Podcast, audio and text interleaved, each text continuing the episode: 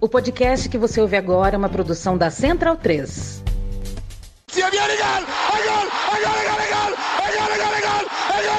Parte Pirlo! Sì! Sì! Sì! Che vittoria! Che vittoria! Non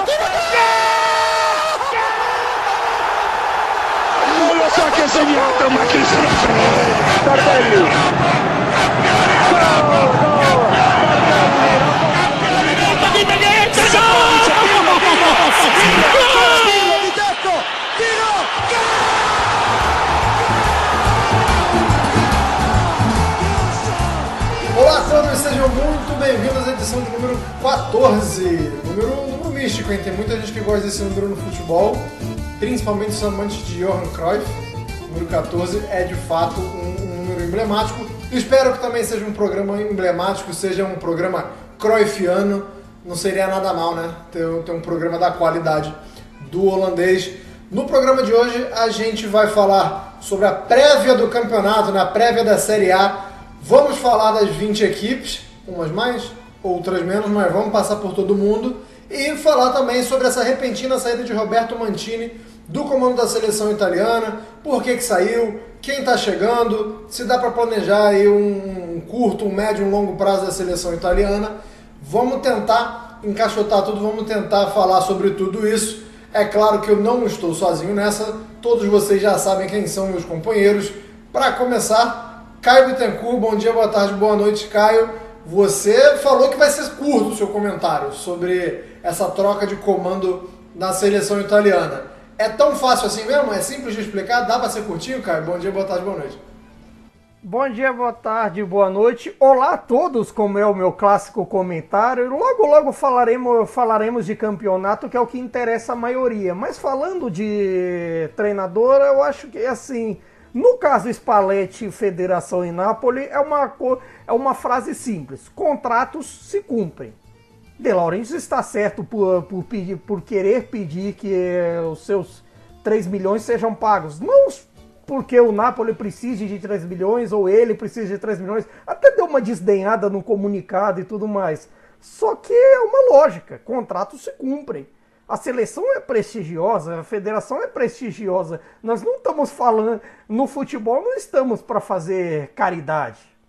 E acho até que todos pensam, todos pensamos isso. E eu tenho umas outras frases sobre contratos, mas eu nesse momento não, não convém.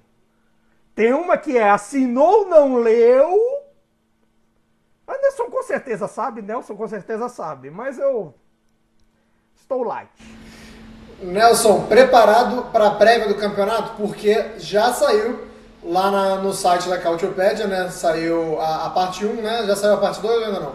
Já terá saído.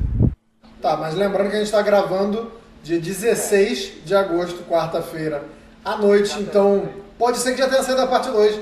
Quando você estiver vendo, estiver ouvindo a gente, se quiser por escrito, tá lá, está e estará lá no site da Cautiopédia, preparado também para fazer essa prévia aqui, Nelson. Bom dia, boa tarde, boa noite. Bom dia, boa tarde, boa noite. Preparado sim. É, acho engraçado você citou o, o, o Cruyff, né? O, o, o Cruyff, para quem não sabe, já jogou no Milan. Um jogo. Coisas de coisas de intertemporada, né? A gente está aqui nesse período ainda, daqui a pouco não mais, mas numa intertemporada o Cruyff jogou uma partida pelo Milan. A gente conta essa história até na Cautiopédia, quem tiver interesse de conhecer. Mas por enquanto a gente vai para outro lado, né? Vamos falar de coisas que vão acontecer no futuro, né? O passado a gente vai deixar um pouquinho pra, de lado nesse momento. Vamos praticar a futurologia aqui, a clara evidência. Se eu estiver olhando para lá, gente, ó, para lá, é porque tá rolando Copa do Brasil. Então, vez ou outra, eu vou dar uma. Olhei o placar, volto para cá mas não se, não se incomodem. Nós é... que temos times envolvidos nessa questão é realmente é uma uma situação difícil até. É um olho no peixe, outro no gato, mas, mas o, a gente, foco, o foco está 99% mas a gente tem, aqui. A gente tenta porque o compromisso com a informação, compromisso com a verdade. 99% do foco vai estar aqui, tá? Aquele 1% é aquela olhadinha safada. Voltei. Mas então, já falei que a gente vai começar com, com essa troca de comando. É, vou começar com você, Nelson, é, para falar sobre a saída, tá? Sobre a saída do Roberto Mantini. Não dá para dizer que, que foi um trabalhão, embora tenha uma Euro aí para coroar e, e, acho que vai ecoar durante muito tempo a Euro que o Mantini consegue vencer com a Itália, mas pesa muito, pesa demais é, a não classificação para as últimas Copas do Mundo, para as últimas duas edições. É, só que de alguma forma é, foi surpreendente, né?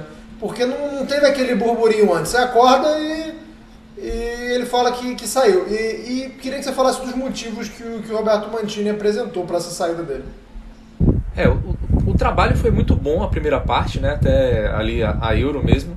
Foi um ótimo trabalho. Além da, do título da Euro, né? A gente tem que lembrar também que é, o Mantini conseguiu estabelecer o recorde de, de vencibilidade de, de jogos é, por, por seleções, né? É, isso aconteceu nesse período é, que, em que a Itália ganhou a Euro, mas depois ficou nitidamente é, muito complicado o trabalho dele. Né?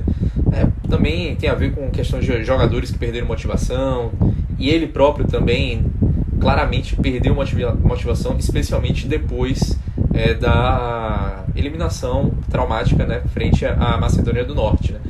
E se fosse contra Portugal, talvez a história tivesse sido outra, mas para a Macedônia do Norte acabou sendo um peso muito grande.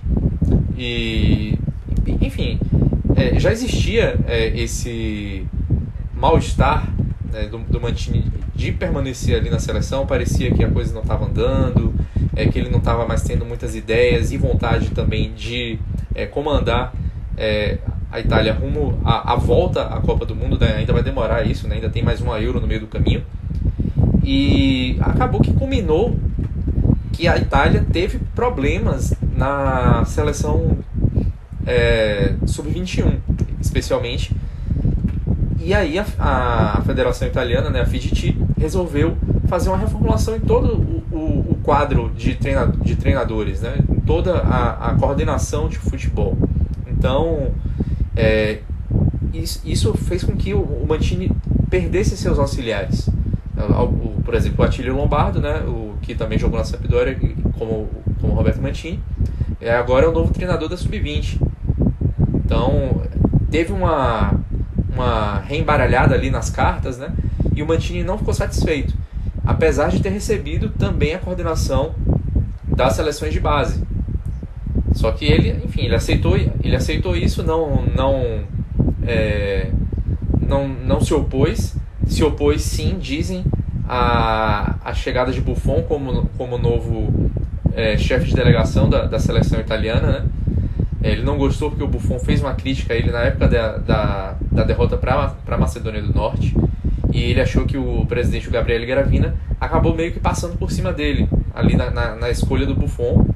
Enfim, existiam, existiam atritos né, entre, entre o Gravina e o Mantini.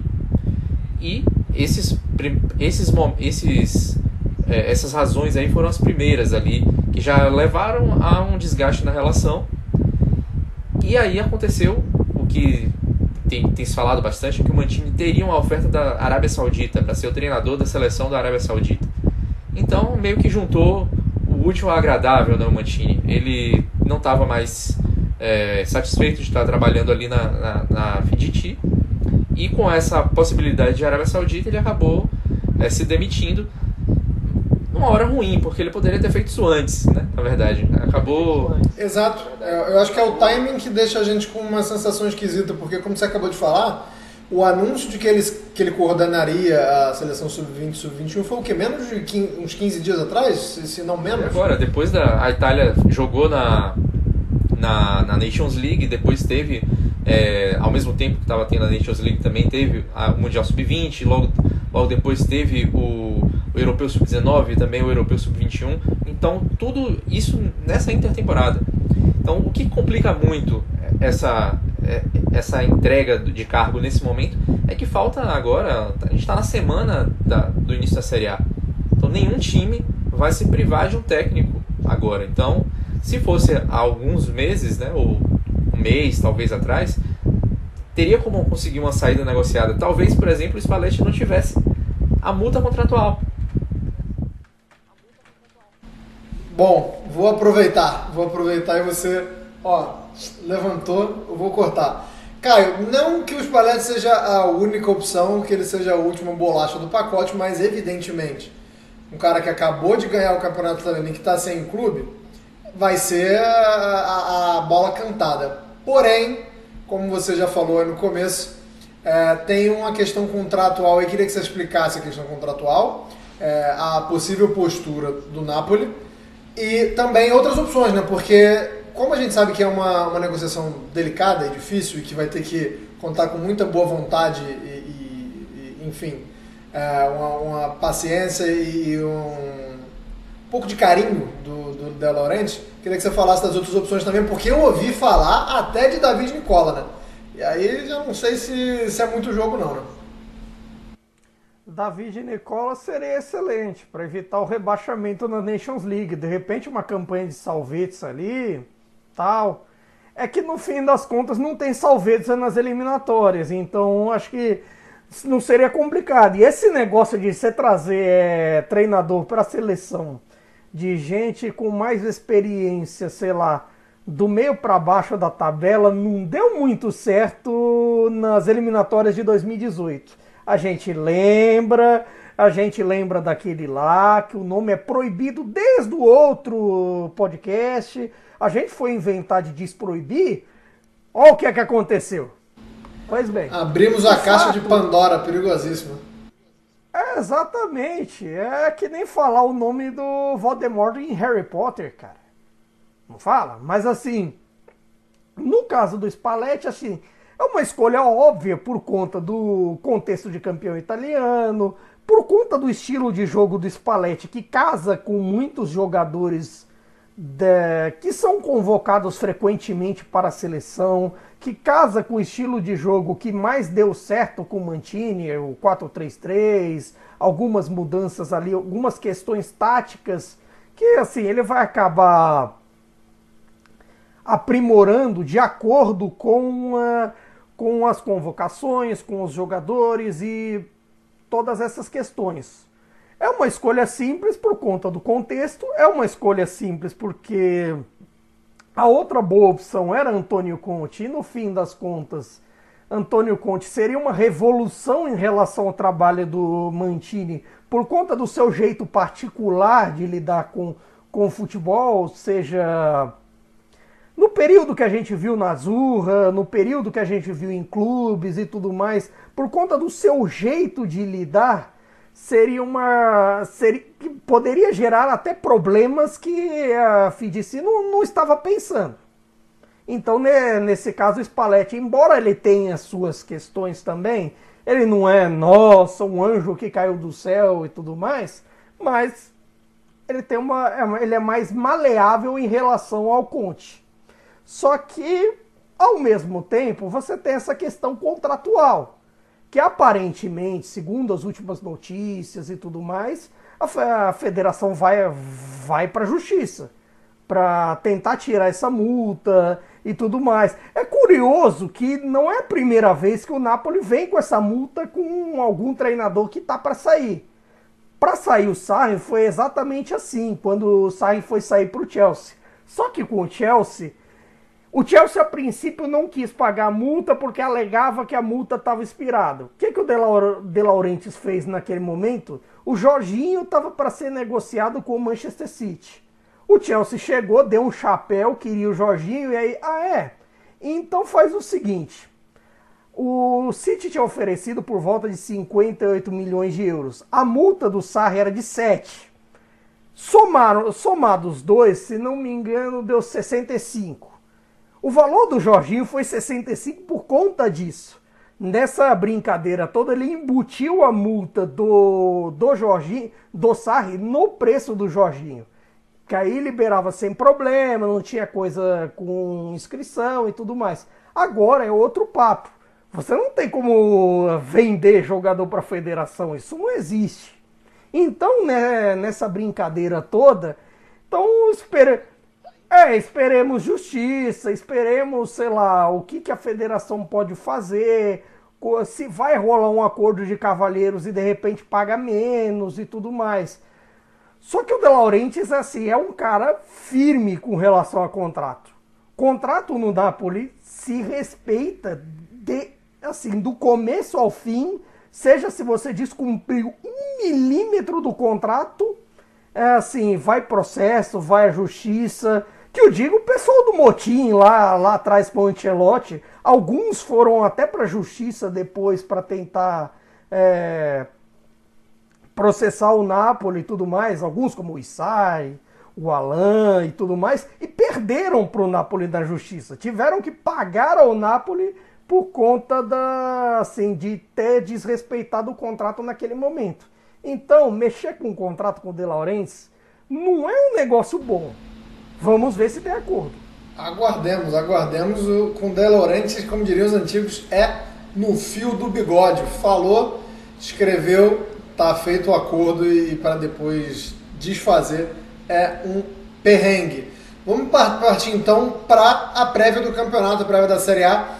Geralmente, geralmente a gente faz pela ordem de classificação do último campeonato, mas hoje eu vou fazer diferente. Vou por ordem alfabética, senão a gente acaba falando muito do primeiro, aquele primeiro blocão, e o segundo bloco a gente passa meio batido, então por ordem alfabética vai dar uma, vai dar uma balanceada nessa forma aí. Começando, senhor Nelson, com a Atalanta de Bergamo. Uma Atalanta que foi a quinta colocada do último campeonato. É, ainda é, diante de um mercado não tão movimentado na Itália, a Atalanta é um time que está movimentando, inclusive nessa semana, né? Nessa semana a gente tem é, saídas e chegadas e a Atalanta vai dando um, vai dando um tchan aí, vai dando um, um, um ar da graça nesse mercado, como eu falei, onde a gente vê muito mais é, Arábia Saudita no, no, nas manchetes e nos holofotes. Atalanta é um time que tem é, se movimentado bastante, tanto com chegadas quanto com saídas. Queria que você falasse aí da, dessa primeira projeção, essa primeira visão, esse primeiro é, espectro que a gente tem aí da Atalanta. Você viu o De Ketelaere fazendo cara de mal na apresentação dele? Pô, peraí, né? Peraí, não, querido. Não dá, né? Muito, muito leite com pera para tentar fazer um, não intimida, né? Pode intimidar pela técnica, mas pela cara não. Pela técnica também vai precisar fazer uma coisa diferente nessa temporada, né? É, e tem muita, muitas expectativas depositadas aí né, nessa volta por cima do De Ketelaere, porque o Gasperini tem condições de fazer com que ele jogue o que se esperava, né? Ele vai voltar a vestir uma camisa azul e preta, né? Como ele vestia lá no Brugge. Agora vai vestir na Atalanta, vai fazer uma posição ali, uma função parecida com o que o Illicit fazia, né? Se imagina que isso aconteça. E a Atalanta, né? É, tá com um time bastante interessante, né? É, assim, na minha, na minha visão, né? Escrevi também na, já na, nessa primeira parte aí do, do guia da Cautiopédia que está disponível para quem quiser ler, além de nos ouvir. É, a, a Atalanta ela construiu um elenco assim bastante interessante, né? A partir da sua venda mais cara da história, né? Vendeu o Royland para o Manchester United, mas ao mesmo tempo também fez a sua contratação mais cara da história. Trouxe aquele jogador que tem aquele nome que, né? O Touré. Cuidado. o Touré é esse pelo menos Touré a gente consegue se livrar. A gente consegue, porque assim não é tão útil quanto, por exemplo, do nosso querido Bogá, que não está mais entre nós nesse campeonato. Saudades. Pois é, né? Vendeu o Bogá e trouxe o Touré. Ah, mas isso daí é para quem faz podcast da Ligue 1. Isso aí é problema lá no início. Não, não é tão problema. Se bem que assim, ah, o período dele na DEA não foi tão bom. É, pois é, mas enfim. É, vestiu a 10, né? O, o, o, Touré vestiu a 10, tem o Scamaca também lá já fazendo uma sombra a ele. Lukman continua, tem Kobe Miners. É, enfim, o Scalvini continua na defesa. A, a, o, o Gasperini é, barrou o, o Musso, né? O Musso chegou ali até com uma esperança de renovar o gol da Atalanta, mas agora é o Carnesec, que é também um, um, um jogador que selecionável, né, de seleção italiana. Então, a Atalanta deu uma grande misturada ali no elenco, né? E se fortaleceu. Então, eu imagino que a Atalanta ali a princípio vai brigar por, por vaga na Liga Europa. Inclusive, eu acho que ela é até nesse grupo ali de times que não, não são favoritos ao G4, ela é o mais forte, então talvez seja a que tem mais possibilidades é, de abocanhar ali uma posição é, que, que lhe dê vaga na Champions League, caso algum, algum dos quatro é, mais fortes deu uma bobeada. Então, eu, eu acredito que a Atalanta vai ser uma pedra no sapato bem, bem forte.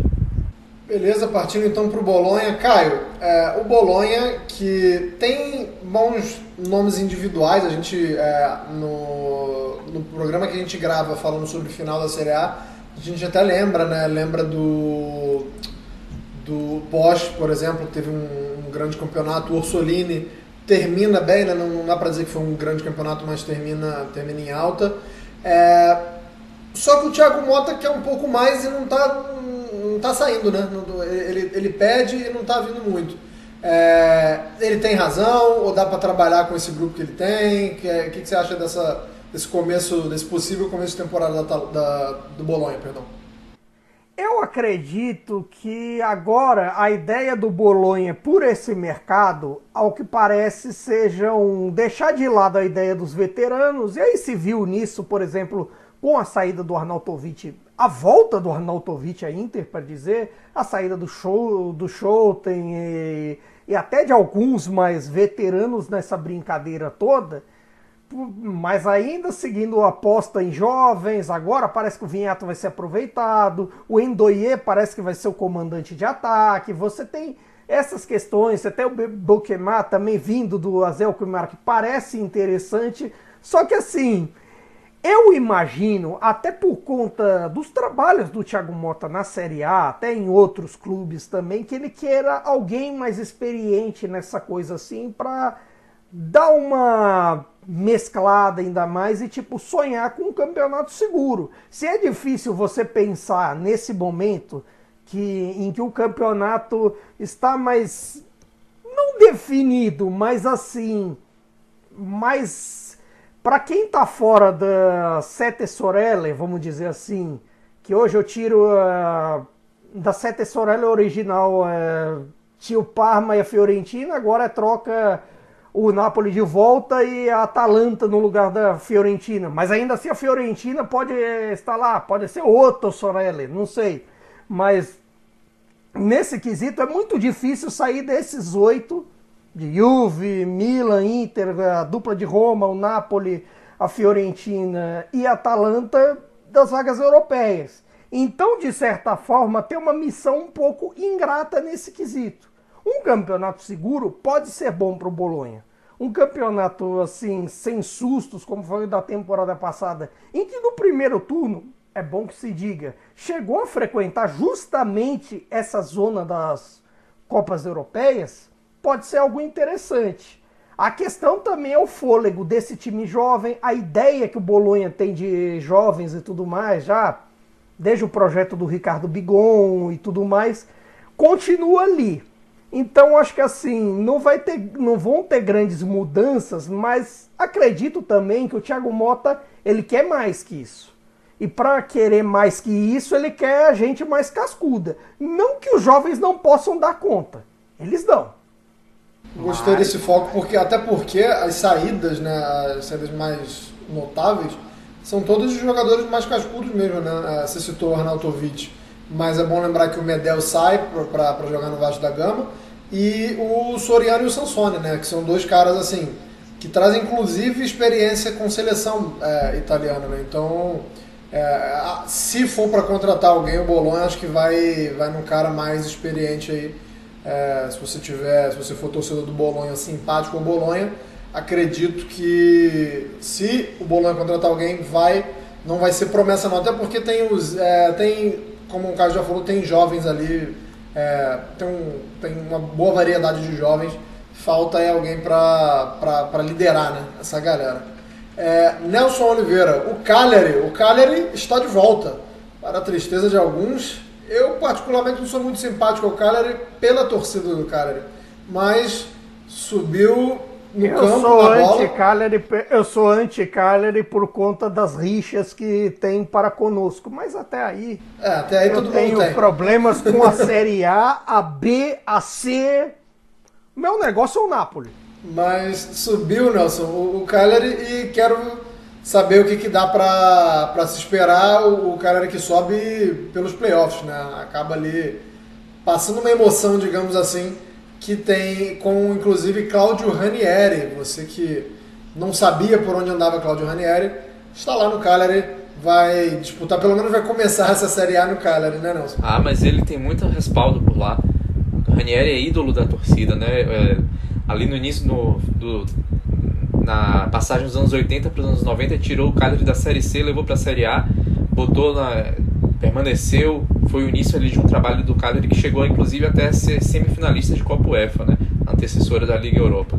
É, obviamente nessa, né, nessa temporada o Cagliari tem é, ambições muito menores, né? É a permanência na Série A e ponto final. E não vejo o Cagliari como um dos três piores elencos, acho que o Cagliari tem até se reforçado bem. Agora eu imagino que o jogo do Cagliari vai ser um jogo que não vai ser tão bonito de, de ser visto. Eu imagino que a passagem do Ranieri na, na Sampdoria seja praticamente uma cópia é, do que vai acontecer na, no Cagliari. Muito jogo pelas laterais, muita rapidez, muita intensidade ali. Você tem muitos jogadores que conseguem fazer isso. Você tem o Nandes do lado direito, o Yankto no lado esquerdo, o Aldielo que ele treinou inclusive na Sampdoria, um, um lateral esquerdo um dos melhores de, desses times de pequenos, médios da Série A. Um lateral que consegue entregar muita assistência, chega bem ao ataque para finalizar também. E joga muito também, né? Tá sempre jogando. É impressionante. O cara não perde Muito confiável, um, um jogador muito confiável. E na frente, vão confiar também nos gols do Pavoletti, né? O interminável Pavoletti, que foi o responsável pelo, pelo acesso, ele vai ser o comandante do ataque, pelo menos até o Lapadula é, voltar de lesão, né? O Lapadula está com uma lesão no joelho, só deve voltar em novembro. Mas são os dois principais atacantes ali do Cagliari, né? Então a gente deve esperar muita bola levantada na área, muito contra-ataque e é isso. Eu acho que o Cagliari vai seguir essa receita, mas é uma receita que com o Ranieri no comando tem é, boas é, chances de dar certo. É, espero que não, mas gostei da, gostei da análise. Caio Betancourt, Empoli. Empoli que, curiosamente, assim, se você olhar para a tabela da temporada passada, pode até achar que não, mas fez um campeonato interessante na última Série A. É, queria saber se você vislumbra uma melhora, se vai ser um time é, estagnado. É, me corrija se eu estiver errado. O Empoli já caiu na Copa Itália? Não lembro agora. Caiu, foi um dos. Caiu, não caiu? Vamos checar. É, eu, eu, tenho essa impressão. Então, então é isso. Já eliminado da Copa Itália o, o Empoli. Queria que você falasse aí o seu prognóstico, chegadas, saídas, é, quem, quem tá bem, quem não tá e o que, que dá para falar, inclusive com esse, com, já com esse reflexo de eliminação na Copa Itália já na primeira rodada. É que no fim das contas, por projeto Empoli, assim, Copa Itália, assim, é uma coisa que mesmo se eles tivessem se classificado, iria resolver lá para dezembro, quando tem as primeiras rodadas de oitavas de final, ou janeiro, que assim, a, as oitavas de final serão divididas em quatro datas. As de dezembro vai para a turma da Supercopa e as de janeiro o resto, por exemplo.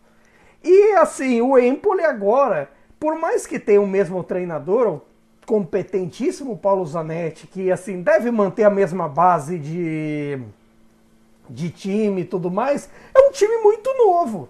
Se você for prestar atenção, você tem a saída do Paris para a Fiorentina, que foi um dos, uma das boas contratações do mercado, que tem uma diferença para você prestar atenção ali. Você tem a chegada do Ghiazzi da, do Spezia, você tem a chegada do Pezela para tentar substituir o Parisi. A questão do gol, que eu acho que é fundamental, que eu acho que o Empoli foi bem com o empréstimo do Caprilli, agora junto ao Napoli, mas que ele foi um dos melhor, o melhor goleiro da Série B passada pelo Bari. E quase colo, coloca o Bari na, na primeira divisão. Ficou ao gol do Pavoletti aos 49 do segundo tempo no jogo playoff, eh, final do playoff. Então, assim, eu até acho que são, são boas contratações, tem, tem bons nomes, inclusive até o time pode bater no me mercado que, querendo mais e por aí vai.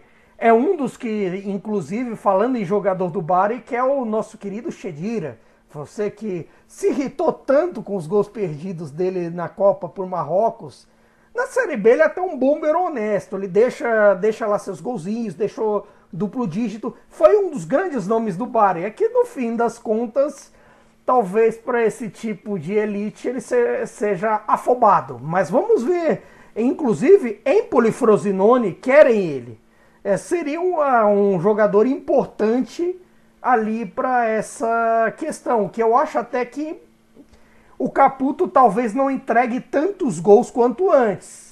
Então, de repente, é um revezamento, até por conta da idade e tudo mais, pode ser uma coisa assim para relevar. Mas eu acho que o Empoli também, por conta desse trabalho do Zanetti, por conta do competentíssimo, acho que pode, é, de repente, ter um campeonato mais seguro. Mas no fim das contas, a ideia é uma só brigar para não cair, assim, fazer os 40 pontos. E olho no Baldanzi também, né? Baldanzi que jogou o Mundial Sub-20. É... Inclusive estou surpreso que o Napoli conseguiu segurar, achei que, que já sairia o Baldanzi. Por enquanto, não saiu, mas sempre lembrando que a janela não está fechada.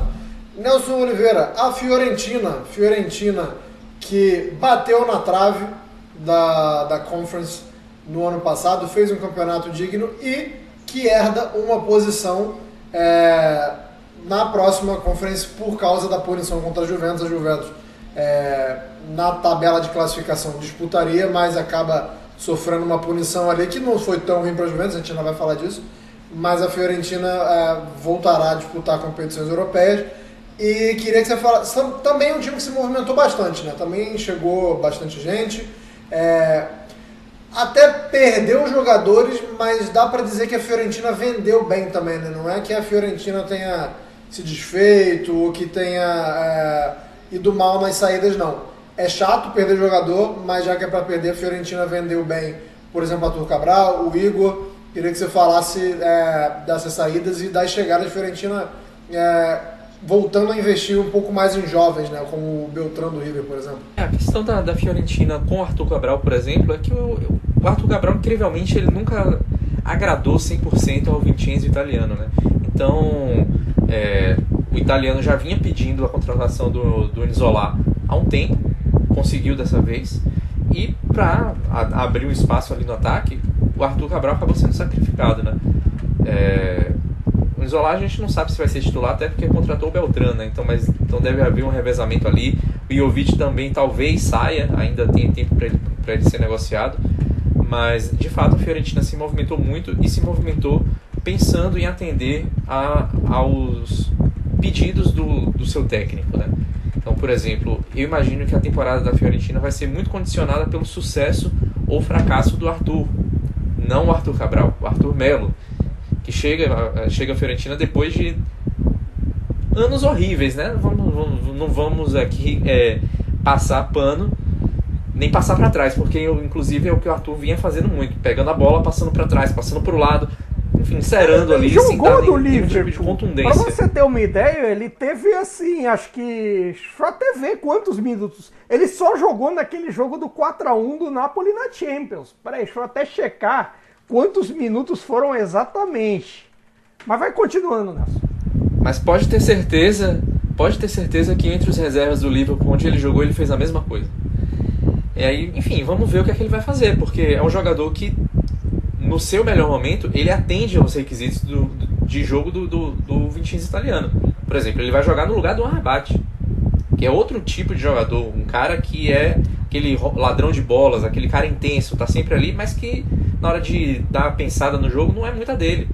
Então Arthur Melo chega para tomar essa, esse lugar, para fazer um meio-campo de jogadores que são, na teoria, mais dinâmicos, não necessariamente dinâmicos de, de sair correndo, mas de fazer a bola rodar mais, que tem mais a ver com o, o, o, é, os princípios do, que o italiano defende. Então eu imagino que a temporada vai ser muito é, calcada é, no, no que o Arthur vai poder produzir. Nossa senhora, então o torcedor da Fiorentina agora deu aquela bufada, né? Falou, essa temporada vai ser, vai ser calcada pelo Arthur Melo, pra saber assim. É complicado você confiar de cara num titular, numa, num camarada que fez exatamente 13 minutos de Liverpool principal. 13. Não, isso aí é, isso aí é o recorde, é, é a maior cagada remunerada da história, né? Pra quem, pra quem Amigo, é fã, pra esse quem daí gosta é, da- é- dessa arte. Se pegar o que ele ganhou em Libra, assim. É tipo, é o. é o- Palmas. Era o primeiro conceito de ganhar dinheiro sem fazer nada, até o Neymar agora no Al Hilal ganhar 500 mil euros pra postar coisa na Arábia Saudita. Aí esse superou. Tem que respeitar o futebol brasileiro, né? Temos dois representantes aí nessa categoria. É por isso que esse é o país que a gente ama, rapaz. É, Agora a sorte da Fiorentina é que se o Arthur não se der bem, o italiano tem como resetar todo o, o planejamento dele e botar um cara no lugar ali, porque você tem opções, né? Você tem o próprio Rabat por enquanto, ainda não saiu, talvez saia, mas ainda tá lá. Você tem o Bonaventura, que você pode botar ali, você tem o, o Mandrágora, que na, na teoria vai fazer dupla com ele, mas você pode fazer uma dupla Mandrágora, é, Barak, por exemplo, o Mandrágora, até o, Duncan, que é um jogador que apesar de não ser muito badalado, acaba rendendo, sempre acaba entregando é, muita disposição também, por exemplo. Não vai ser exatamente o que o italiano entende de futebol é, que ele gostaria de praticar, mas ele, ele prefere o quê? Ele prefere filosofia ou o cargo dele? Eu acho que ele prefere o cargo. Então, ele, ele tem, ele tem condições de, de, de, de, é, re- rever o posicionamento dele caso dê, caso dê errado. Mas, de fato, a ideia do italiano é colocar o Arthur no centro do projeto. Se vai dar certo ou não, só os próximos meses dirão. É, a gente está tá nesse clima um pouco para baixo na Fiorentina, mas se prepara que vai piorar agora, Caio. Frosinone, o Frosinone tá tendo uma pré-temporada, bicho, de, de ter que levar benzedeira, porque é, as, os prognósticos, né, as saídas, é, inclusive do, do Grosso, né, começando pela saída do Fábio Grosso, que preferiu não, não continuar, aquele Fábio Grosso da Copa do Mundo de 2006, sim, e aí tem agora a chegada do Eusébio... Inclusive, pausa, pausa por uma coisa. O Grosso, ah, num primeiro momento, foi considerado até como um dos possíveis sucessores do Mantini. Ah, Ficou naquela ideia de ter alguém da geração de 2006 tal, se falou nele, no Gattuso, no Canavaro, mas logo essa ideia, felizmente, no caso do Canavaro e do Gattuso, o Grosso, ele tá em melhor ascensão, tem a panca de campeão da Série B, mas ainda não. Enfim, e o Frosinone é, perdeu muita gente que, que foi bem na Série B, né? O time que conquistou o acesso, é, não sei nem quantos saíram, mas eu vou dizer que numa porcentagem, deve ter saído 70, 75% do time. E aí? Que- qual, é o, qual é a expectativa? Qual é, dá pra colocar uma esperança? Dá pra. Pro galera que faz uma, né, gosta muito desse mundo de aposta, dá pra apostar um- e, e- ganhar alguma coisa nesse Frosinone permanecendo? Tem que estar com a odd muito alta, hein? É, a, a, a, permanência do Frosinone na Série A. Olha, assim, eu acho que tem alguns jogadores lá com sua experiência. Você tem, você tem, por exemplo, o caso do Haroui, que veio do Sassuolo. Você tem Marquisa, também veio do Sassuolo. E assim, você tem umas ideias assim de tipo aposta. Você tem o Kuni que veio do Bayern, você tem alguns jogadores assim que assim, eles vão seguir com a mesma ideia de aposta. Essa ideia assim deu certo na Série B. Essa ideia foi era o era o plano que funcionou para o Frosinone subir. O clube deve entender mais ou menos que tipo não faz sentido você desfazer dessa ideia, você de repente é, apostar de forma diferente. É bem verdade que, por exemplo, o mercado para pedidos assim é mais complicado pro, pro Frosinone em relação a outros clubes. Quem vem da Série B não tem tanto dinheiro quanto quem vai e fica na Série A. E nesse quesito, eh, as negociações são mais complicadas, você tem ideias, mas de repente não funcionam ainda do jeito que você quer. Que você, quer. você tem, por exemplo, casos como Chedira que você tem, é, tem o Frosinone querendo, mas assim, a ideia de atacante que, que o Frosinone quer, já se fa... passou pelo Poyampalo, que jogou no, no Venezia, se fa... passou Tabakovic do Austria Viena, você teve o próprio Chedira, o Sule, que de repente, se bater na portinha da Juventus, pode dar mais minutos se de repente se o Alegre não utilizá-lo tanto assim e tudo mais. Você pode bater na porta por veteranos, o caso do Defrel, do Zerbin. É curioso nessa coisa do troca time todo que assim um dos pontos que a gente usa de referência até para fazer guia da Cautiopédia, para fazer guia de qualquer coisa, que eu acho bom, é aquele, aquela parte do tabelino do Cautio Mercato que tem muito, especialmente na Gazeta dello Sport. E aí eles fazem assim uma prévia da formação. Na formação prévia do Frosinone é, é curioso. Tem cinco jogadores novos: Romagnoli, Marquisa, Brettiani, Haroui e Cuni. Tipo, já de cara, assim, cinco mudanças. Então é de se esperar que assim o time vai ter tempo e tudo mais. Só que assim, também é torcer para o Frosinone não sofrer o que eu sempre digo, o choque da elite. O choque da elite é meio complicado para quem vem da B, porque assim, quando você pensa que não, é, tipo, você perde, perde, perde, perde, ou ganha um pontinho aqui e ali, você não consegue se segurar. Não é todo mundo que simplesmente sustenta trabalhos é, com esse choque. Não é todo mundo que faz, por exemplo, como fez o Monza na temporada passada, que sustentou o choque, é, aguentou ali as primeiras partidas ali com um tom de dificuldade e tudo mais tal, trocou e aí no fim das contas arrancou, etc. E foi um dos cases de sucesso da temporada passada. Então, no Porque fim tinha das... mais grana também, né? Tinha mais grana, você tinha jogadores mais cascudos e assim, mesclava um pouco mais. Você tinha. Então, assim, é difícil pro Frosinone fazer isso, mas por que não tentar? E assim, é o Di tentar, Francesco. Tá lá, acima, tá na assim, chuva, é pra se molhar. É, e para completar, o Di Francesco acho que vai ter nesse trabalho uma oportunidade de voltar assim aos seus grandes momentos, aos seus bons momentos de Sassuolo, aos seus bons momentos de Roma e de repente se acertar. Acabou. Acabou o momento do, do Di Francesco. Isso aí faz. Faz o quê? É, já Quatro vai anos. quatro anos, cinco anos, né? Cinco, cinco. Vamos ser mais exato, que assim, o 18, 19...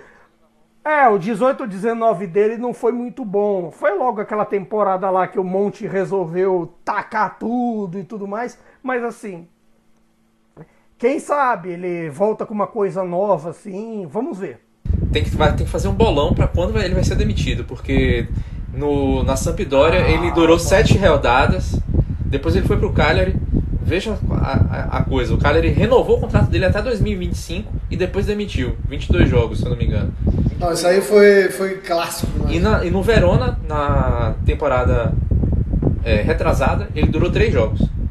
Somando isso aí, em- em três times, ele teve quatro vitórias.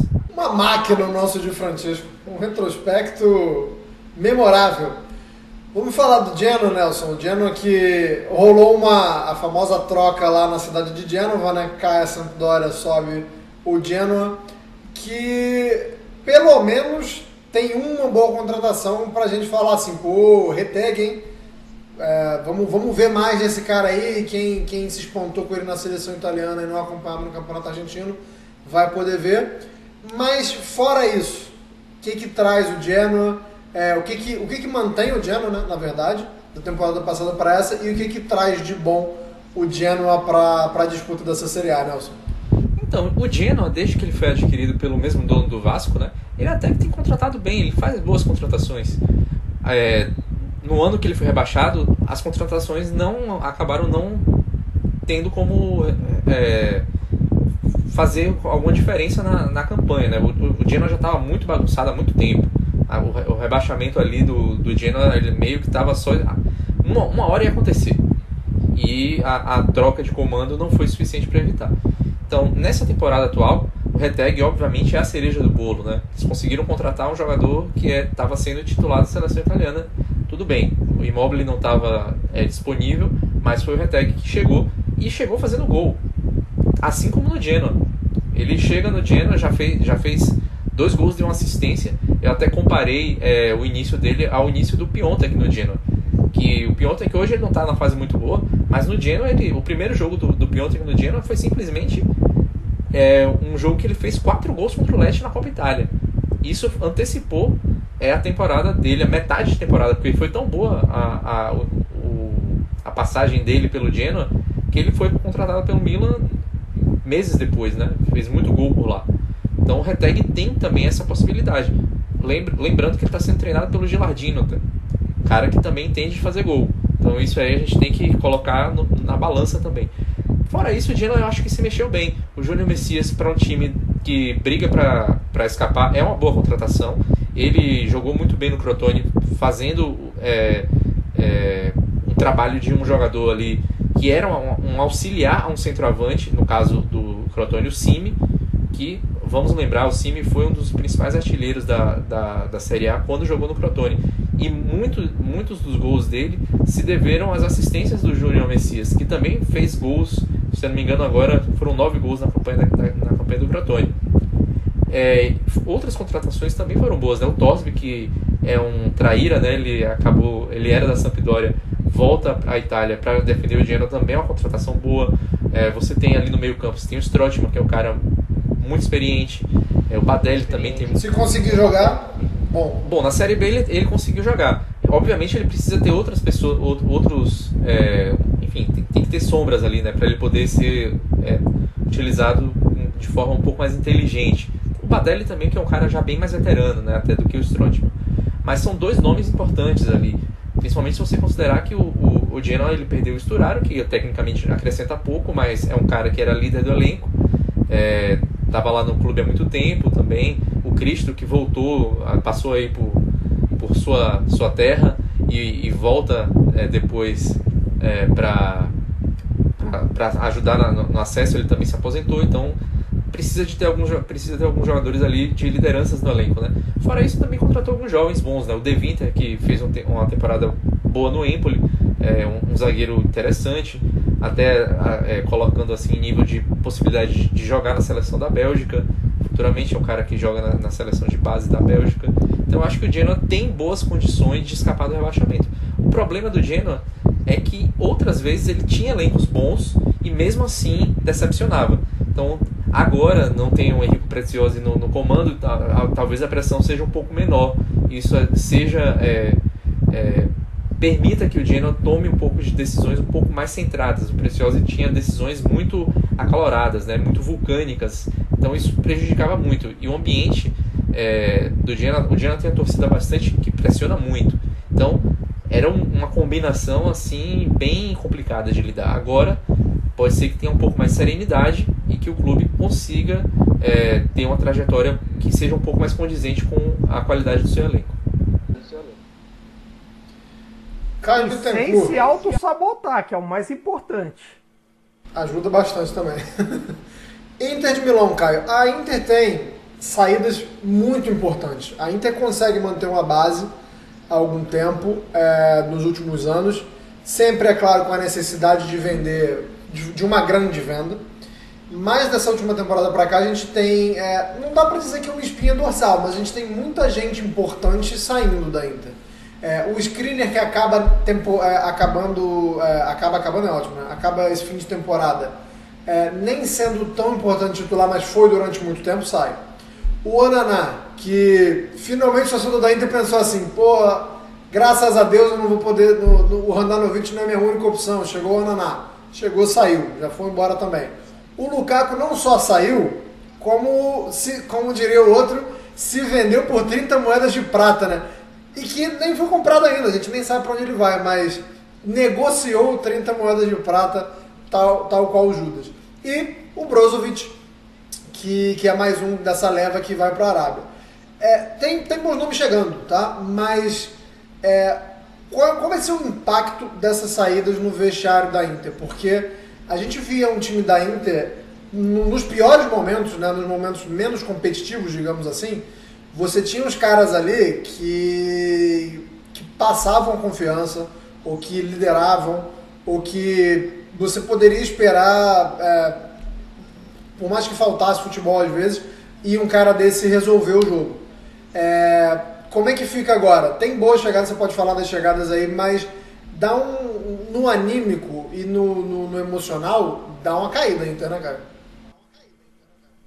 Olha, eu acho que assim, queda na experiência. Embora eu achei as mexidas da Inter até boas em termos de mercado. Muito boas. Bem, muito a única boas. que eu achei.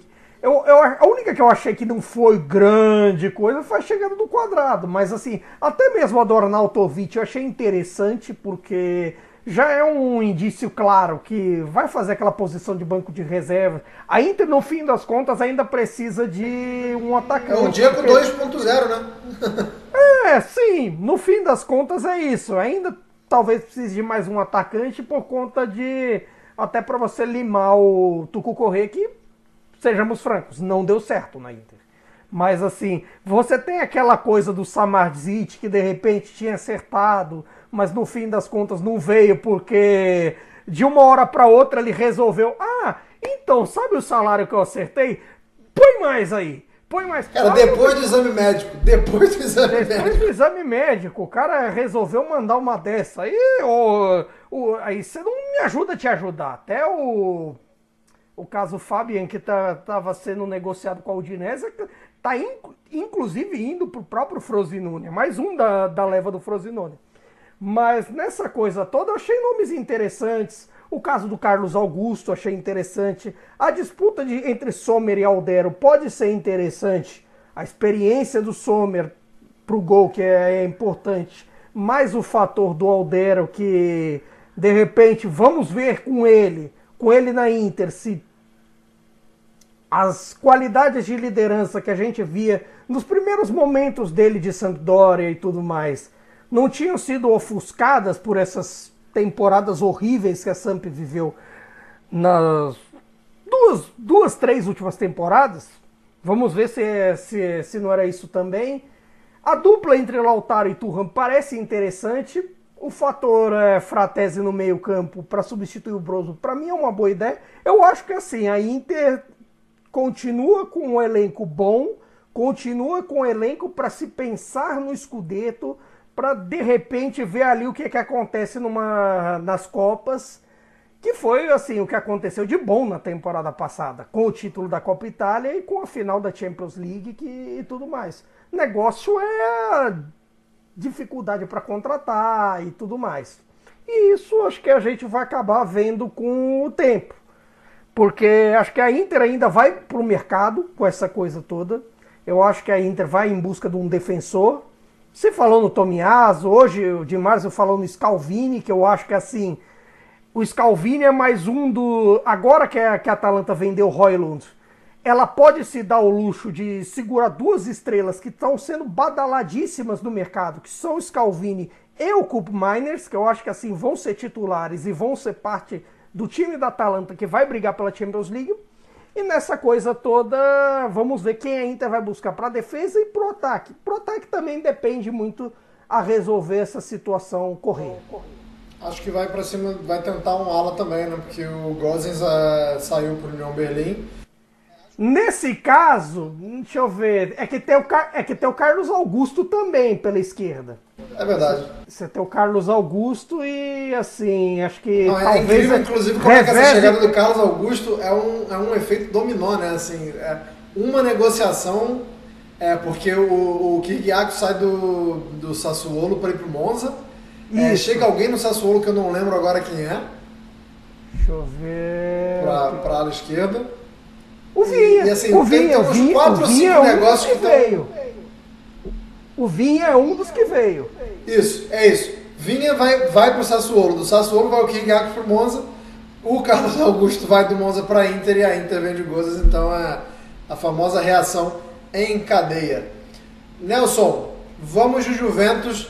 É, eu, eu, tá, eh, falaria com parcimônia da Juventus pelo seguinte: parece ser um time que vai deixar as movimentações para esse final de janela, né? Não foi uma janela muito movimentada até aqui, mas a gente começa a ver muitos nomes especulados para sair, sejam jovens por empréstimo, eh, sejam os grandes nomes como o Vlahovic e Chiesa porque podem disputar competições europeias e podem e a Juventus pode fazer caixa com isso. Então assim, eu acho que dá pra gente fazer um prognóstico você, né? A gente não, que eu vou jogar essa bola pra você. É, é, como, como diria o outro, essa pica não é minha, essa pica é sua. É, mas a gente tem que falar com, é, falar sem falar muito, né, Nelson? Porque é, a impressão que eu tenho é que teremos mudanças significativas ainda na Juventus nesse finalzinho de mercado. A Juventus está no modo Márcio Braga, né? Acabou o dinheiro. Na verdade, o dinheiro está lá, mas ela não quer gastar. Ela não quer é, comprometer. É, é, porque, enfim, né? Tá sem, tá sem Champions League, é, então tá sem lucro de.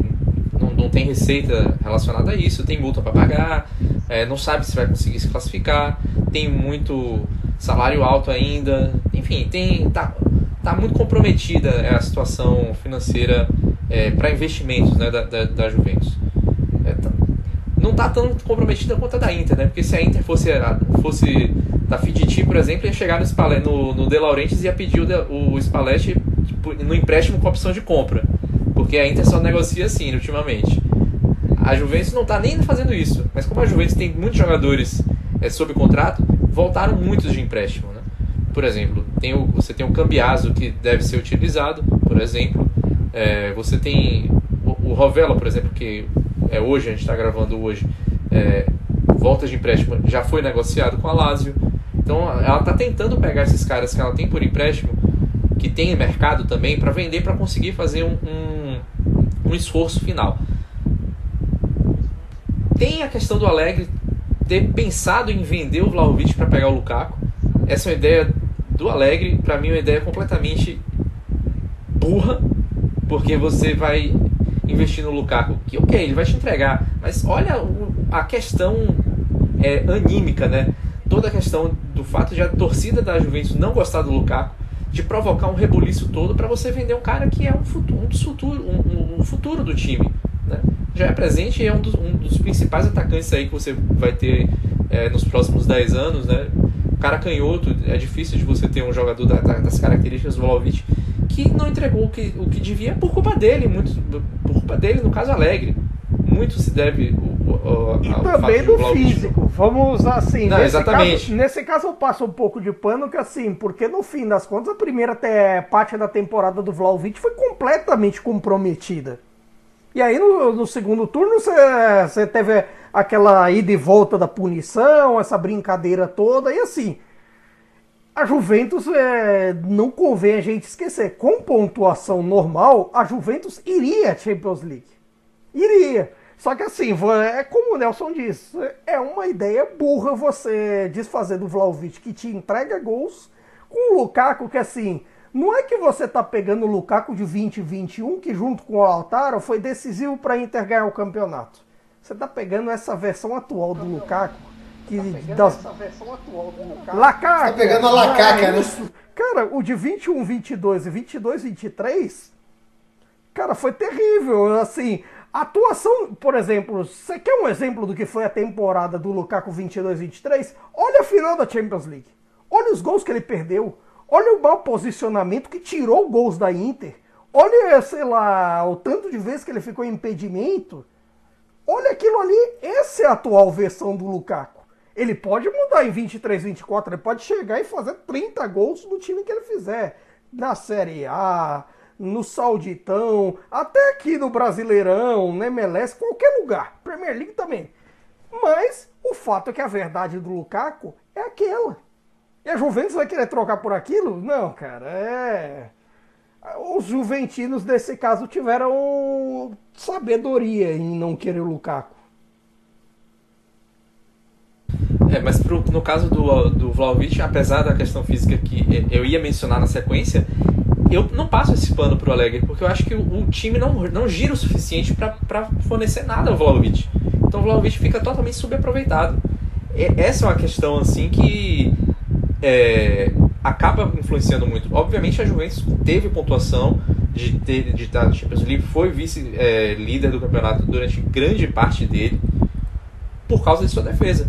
Mas o jogo do Alegre é sofrível, né? Então, mas isso não significa que a, que a Juventus não vai, não vai ganhar. Quantas vezes a gente já viu Tudo, ah, o futebol de hoje é diferente do futebol de antigamente. É, é diferente sim, mas se ganha do mesmo jeito. 1 a 0 várias vezes ganha jogo, ganha ponto, ganha campeonato.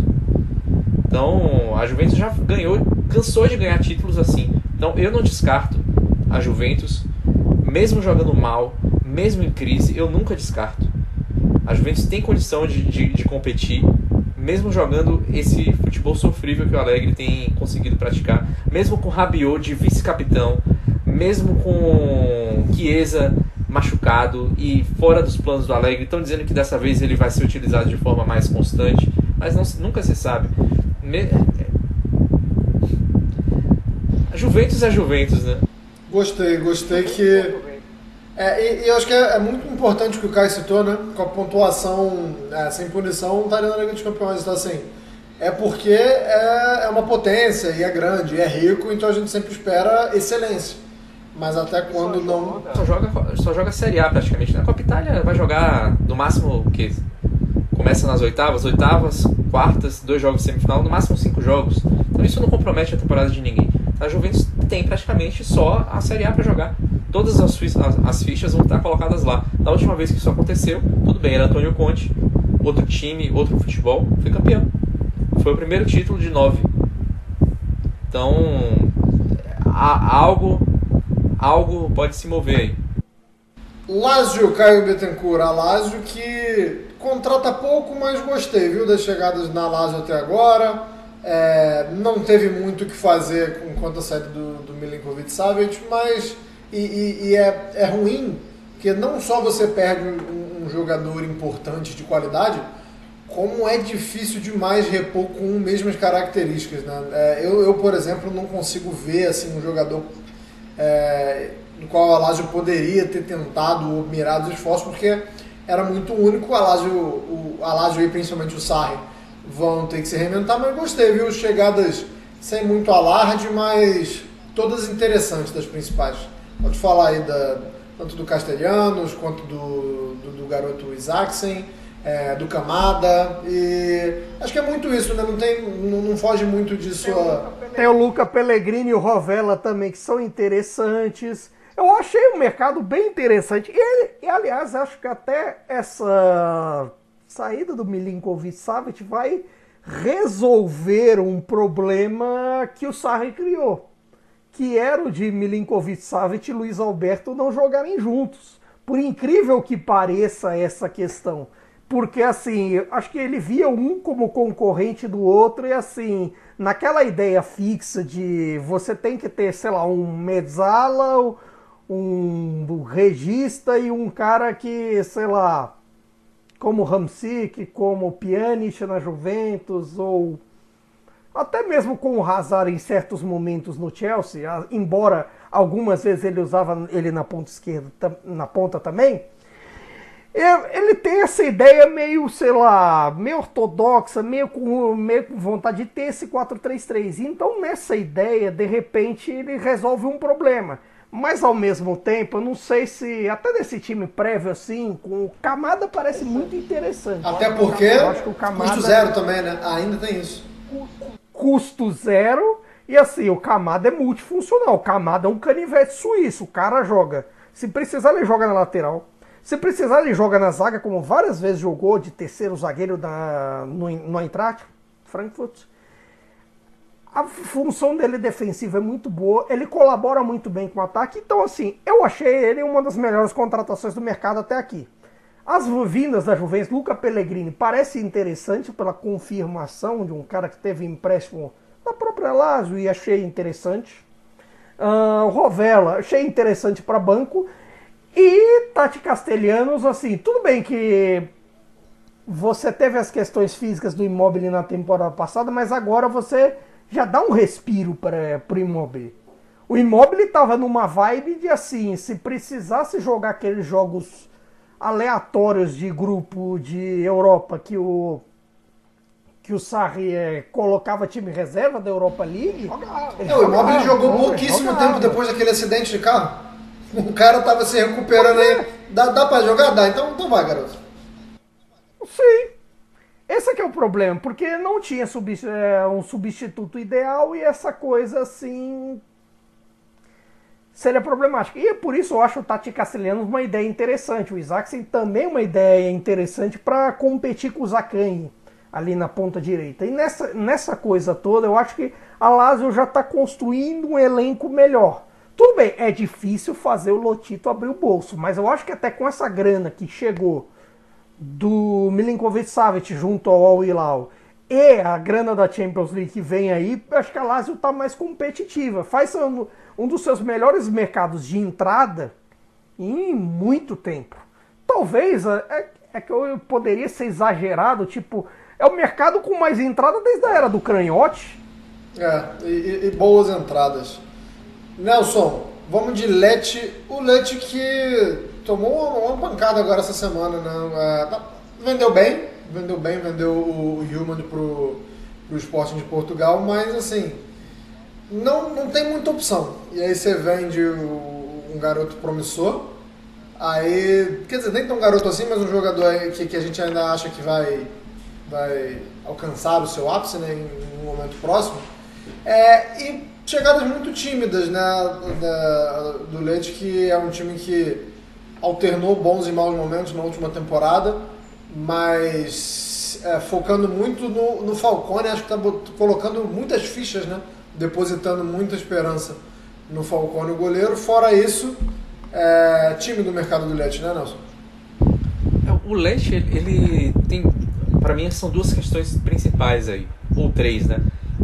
Uma questão é a mudança de técnico, né? O Marco Baroni saiu, foi pro Verona, veio o Daversa, ex-Parma, ex-Siena, ex é, Sampdoria. Tem um estilo parecido, tudo, tudo bem. Não, talvez não mude tanto. Se imaginava, pelo menos. Porque ele chegou, o que é que ele fez? Colocou o Gabriel Strefeza para fazer um, um, uma, um, uma função de falso 9. A gente vai ter um experimento estilo Mertens no Leite é o, o Gabriel Strefeza tem 1,69m vai ser o centroavante do Leite. É um cara um ponta, é, tem todas as características de, de, ponta, ala, né? O cara chega bem no fundo, cruza, é, finaliza bem de fora da área.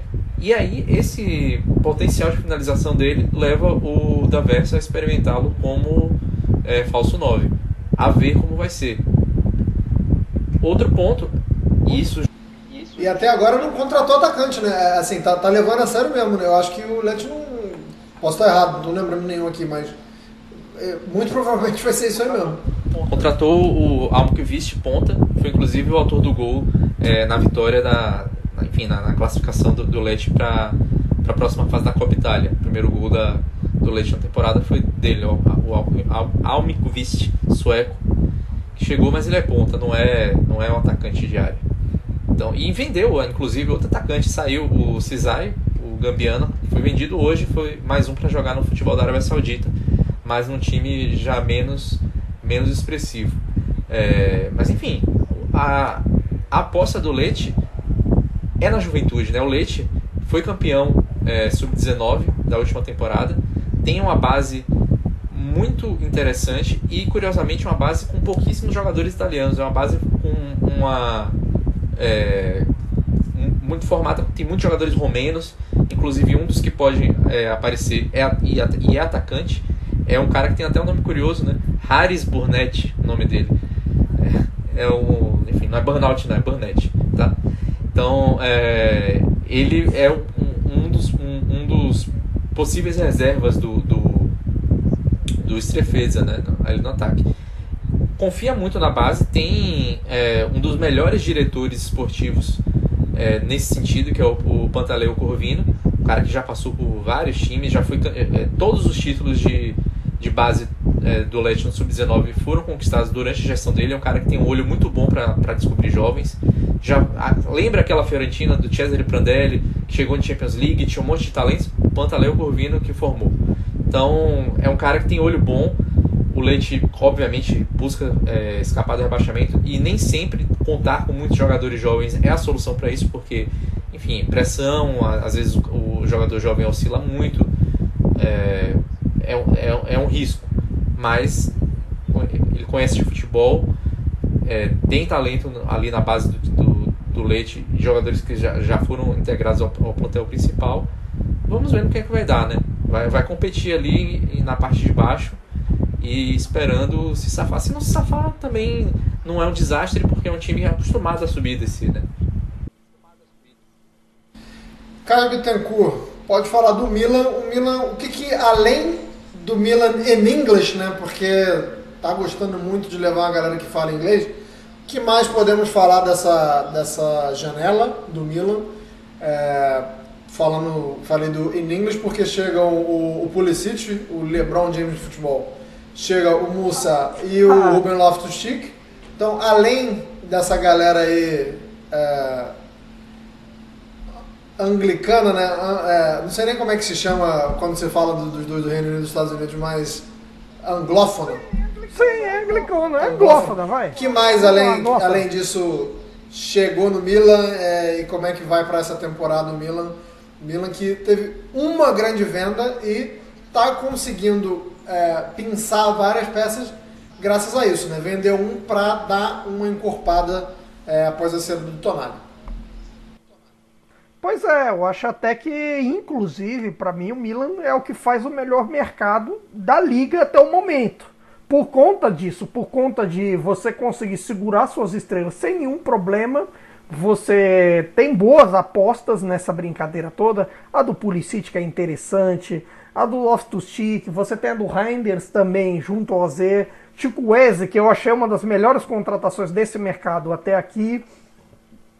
Eu acho que a questão de, do Milan nesse momento, assim, se for um mercado, talvez ali você pegar alguém para revezar com o Calabria, você de repente revezar com o Theo, se bem que o Theo Hernandes é de ferro, assim, então poucas vezes está fora. Mas nessa coisa toda assim, e claro, você também ter o vice Giroud, que no fim das contas é se falou do Okafor e tudo mais, mas acho que o Milan quer mais um. De repente, até por conta dessa variação, que é o ponto da dúvida do Milan, assim. Eu acho que de todo jeito, o Milan é um dos favoritos ao título, ele, Inter, uh, aí e o Napoli, mas nessa coisa, nessa coisa toda, vai depender muito do que vai ser a ideia de jogo do Pioli. Porque assim, ele vai querer jogar com 4-2-3-1 como passou a jogar, como jogou na maior parte desse tempo.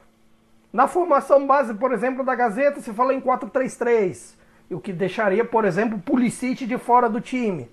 Como ele vai acomodar certos jogadores, como ele de repente vai encaixar ali da parte das pontas assim, se vai deixar Rafael Leão e Chukwueze mais perto do gol, mais, mais distante, fica meio nessa dúvida. Então, eu acho que assim, é só esse ponto que eu acho que é ainda é o ponto de interrogação, mas as respostas virão ao longo da temporada. Mesmo assim, por conta do melhor mercado e tudo mais, se tivesse a dizer, cara, qual que é o seu favorito pro título? Milan.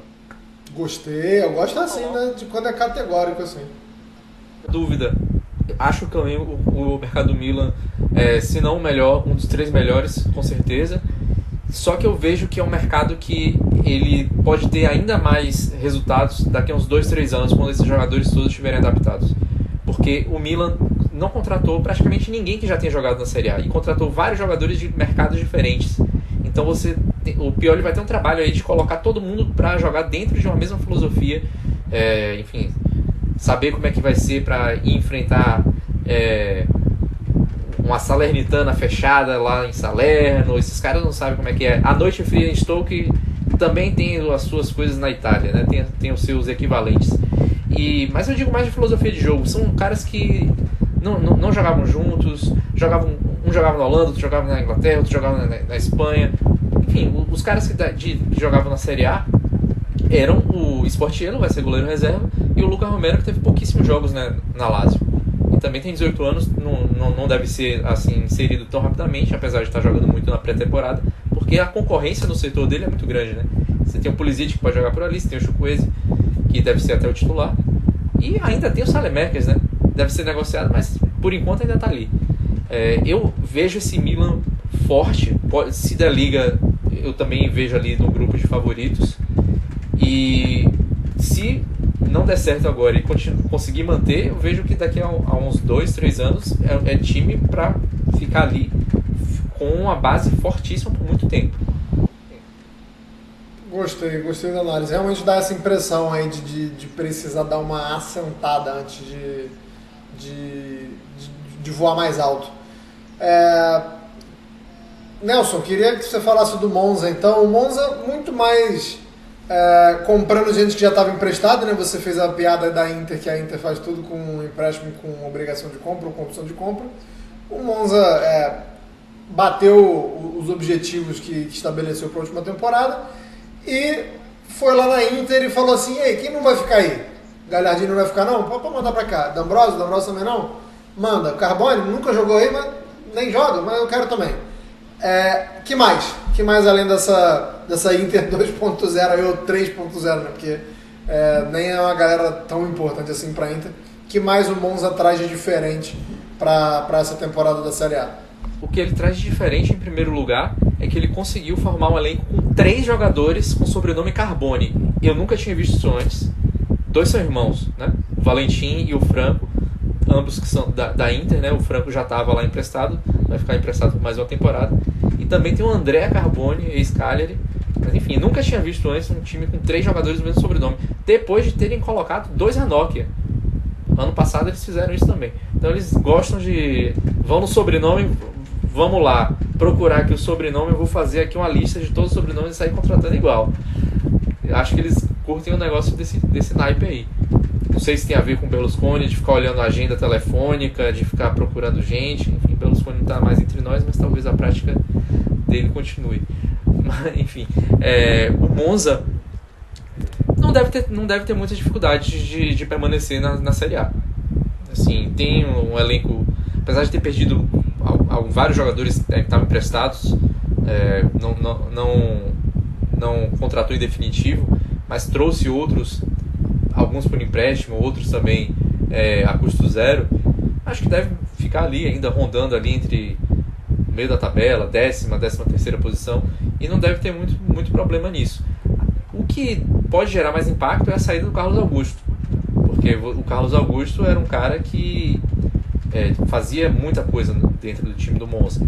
É, inclusive foi um dos artilheiros do Monza, mesmo sendo lateral. Artilheiro e garçom. Então você perde esse cara, você tem o Petanha que não é um atacante que faz muito gol. O Caprari também não, não rendeu tanto quanto se esperava dele na última temporada. Então precisa é, ajeitar um pouco mais é, o ataque. Acho que precisa. É, o ataque tá, tem um, muitas responsabilidades divididas ali, né? Mas talvez precise de um atacante que chame um pouco mais a responsabilidade e faça um pouco mais de gols. Não deve comprometer o, o, os objetivos, né? Deve permanecer na, na, na Série A dessa temporada de novo mas, né, se quiser algo mais, acho que precisa de mais gols. Caio Bittencourt, Napoli, cuidado para não se perder em meio às contratações, cuidado para não tropeçar em meio a toda essa galera que vai chegar aí. Nossa, mas ironias à parte. Movimentadíssimo, cara. Ironias à parte, precisa. Porque assim, é, é, lógico que perdeu peças e, e você tem que contratar, mas é, precisa assim de, de, de, tanta contratação assim ou é porque a gente está tá enchendo o saco? Eu acho que precisa em algumas, se você for parar para pensar para elenco. Inevitavelmente você perdeu o melhor defensor da Série A que foi o Kim. E eu acho que assim, esse é um dos pontos de interrogação dessa questão, que aí você vai ver com quem vai jogar, se com o Juan Jesus ou Ostigaras, que entre altos e baixos, se você vai ver se o Natan que eu até acho um bom reforço e tudo mais. Embora eu ache o peso de o zagueiro para substituir o Kim um pouco demais para ele. Eu acho ele um bom reforço, mas assim, talvez se viesse com o peso que, por exemplo, veio Ostigar, já seria uma coisa mais assim palpável. E eu acho que essa questão. E por conta disso, acho que é assim, você tem umas saídas para resolver você teve a questão no chove no molha do Zilinski nos últimos meses, se tipo, se vai para a Arábia Saudita, se não vai, tudo mais. E por isso até meio dessa coisa toda, embora as operações sejam independentes, a chegada do Gabriel Veiga, que seria um bom reforço junto ao Celta, está muito atrasada e isso acaba por fazer uma diferença enorme, enorme nesse quesito, assim, as chegadas estão atrasadas, as saídas, algumas, mesmo assim, umas que viraram tralhas no elenco, viraram chamados exúberi, com Demi Lozano acabam não saindo. E assim, eu acho que ainda assim, o que peca muito no Napoli é a falta de substituição de algumas peças. Tudo bem, agora com a chegada do Cajus, do Cajus vindo do Ram, se teoricamente tem isso para a posição do Anguissá, mas eu acho que ainda falta, por exemplo, para a função do Lobotka, para a função do Zilinski, para para na questão da ponta direita, que assim, a dependência de a questão entre Politano e Lozano, se o Politano joga, você acha melhor o Lozano, se o Lozano joga, você acha melhor o Politano. Então assim, fica meio nessa questão. Não é uma coisa assim que teoricamente deu tantos frutos quanto Kvaratskhelia e Osimhen no passado. Vamos ver nessa temporada como será essa junção. E claro, o ponto de interrogação principal que eu acho que vem desde o dia da contratação. A questão Rudy Garcia. Não pela capacidade dele de montar times, mas pela capacidade dele de destruir times. Não, veja bem, não pela capacidade assim destruir taticamente. Eu acho que taticamente o Rudy Garcia foi testado e aprovado na Roma, foi testado e aprovado com campanhas europeias importantes no Marseille e no Lyon e até com o título do Lille lá atrás, 10, 11, por exemplo. Só que o, o, problema é que ele é um fio desencapado. Os caras saem, é, saem do, do clube, parece que querendo matar o Rudi Garcia. Pergunte a Juninho Pernambucano o que ele acha de Rudi Garcia. Pergunte a, pergunte a Paier o que ele acha de Rudi Garcia. Tudo bem que na Itália parece que ele é assim, não é, ele não é um pitbull enraivado, como para citar um, um grande filósofo da música baiana, ele não é um pitbull enraivado tanto na Itália. Tanto que se você for prestar atenção, os senadores da Roma, o Totti, o De Rossi, os caras gostam dele. O problema é que na França, com ele ultimamente, no Marseille e no Lyon, que você tem duas pressões grandes, são dois clubes de camisa, de torcida e tudo mais, parece que assim, teve diversos problemas. E isso para mim é o principal ponto de interrogação. Como ele vai lidar com um elenco que tá de barriga cheia nesse momento? Que no fim das contas ganhou o primeiro, ganhou o escudeto de primeiro em 33 anos e no fim das contas, tipo assim, quer queira, quer não, esses jogadores já estão assim na história. São daqueles caras que tipo vão aposentar e todo mundo vai lembrar, ah, você tava no escudeto de 2023. A não ser que façam merdas federais daqui para frente vamos cobrar. Mas assim, nesse quesito, é um enorme desafio para o Rudi Garcia fazer a fome desse elenco para mais. Porque o Napoli, sobretudo, esse é um campeonato de desafios históricos. Você tem o desafio da Roma e da Lazio voltarem ao topo, entre os grandes, assim, falando entre os grandes, da Juve voltar ao topo. Você tem o desafio em busca da estrela de Inter e Milan, ganhando um campeonato, ganha a segunda estrela, de 20 títulos e tudo mais. E tem um desafio histórico para o Napoli, que o Napoli nunca foi bicampeão de um campeonato consecutivamente. Nunca foi bicampeão, nem de Copa, nada. Que foram títulos espaçados. A única vez que poderia acontecer, que foi 87, 88, deu aquela derrapada no final e uma campanha e uma virada inesquecível do Milan. Mas assim, até por isso que eu tenho assim meus pés atrás com o Napoli. Eu acho um dos favoritos ao título, como citei. Digo isso para o Napoli, para Juve, para Inter, especialmente para o Milan. Mas eu vejo um pouco atrás por conta disso, por conta dessa lentidão no mercado, até por conta das trocas na diretoria, troca no, no comando, até justificado, mas assim por conta de, dessas mudanças, principalmente, principalmente no cargo de técnico. No cargo de técnico. É, é interessante também ver porque o, o De Laurentiis é um cara que geralmente fala muito né, do trabalho é, dos treinadores. Eu quero, quero ver como é que vai ser isso aí. Eu não costumo comentar rumores, mas é, li um hoje que eu acho que ia ser bem interessante, o, o Dário Essugo, né, do, do Sporting de Portugal. É, eu ia gostar de ver. Não sei nem se o, se o Garcia é dos melhores treinadores para trabalhar jovens, assim, principalmente vindo de um campeonato mais fraco e tal, mas esse eu acho até que ele é bom para trabalhar jovens. Inclusive, ele assim, é como eu digo assim, é um, um, amigo especialista em futebol francês. Aliás, se vocês quiserem seguir, eu sempre recomendo ele. Meu amigo Renato, R, arroba R Gomes Rodrigues no, no ex-Twitter, agora Twitter, chame do que quiser. Mas assim, ele tá lá, assim, é a melhor conta de futebol francês que tem. Inclusive, ele alerta desses negócios, ele fala do equipe o tempo todo. Assim, para treinar caras de qualidade um pouco duvidosa, ele tira o melhor deles. O problema é a relação dele com as estrelas. E assim, você tem um certo porém. Você tem essa questão do renova, não renova do Zilinski. Você tem a questão do renova, não renova do Ozyman, que assim... Tudo bem que a renovação, não renovar com o Ozyman para o Napoli, não muda muita coisa. Mas para ele, você pensa numa cláusula para sair logo logo.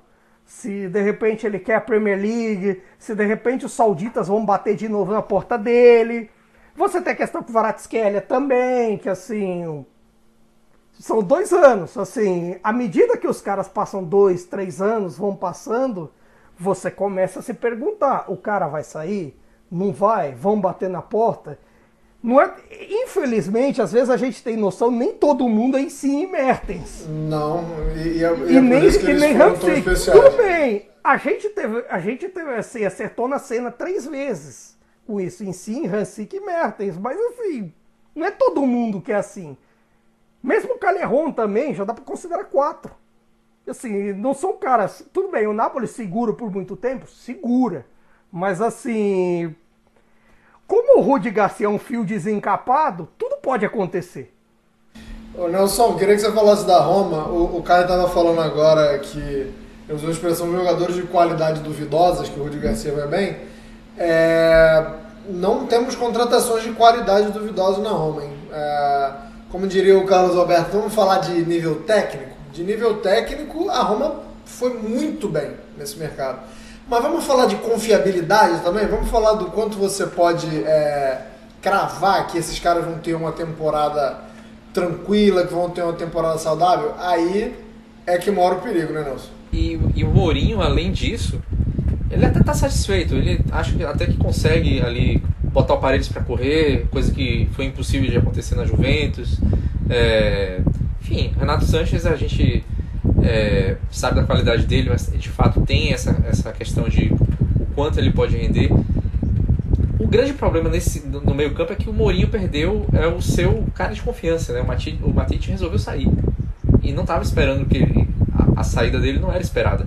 Então, assim, de cara de confiança que renda, esteja sempre ali disposto, ele ficou mesmo com o Cristante, só para o setor. Ali para aquela parte ali de meio-campistas que conseguem defender e também distribuir um pouco o jogo, assim, de confiança mesmo dele, sobrou o Cristante.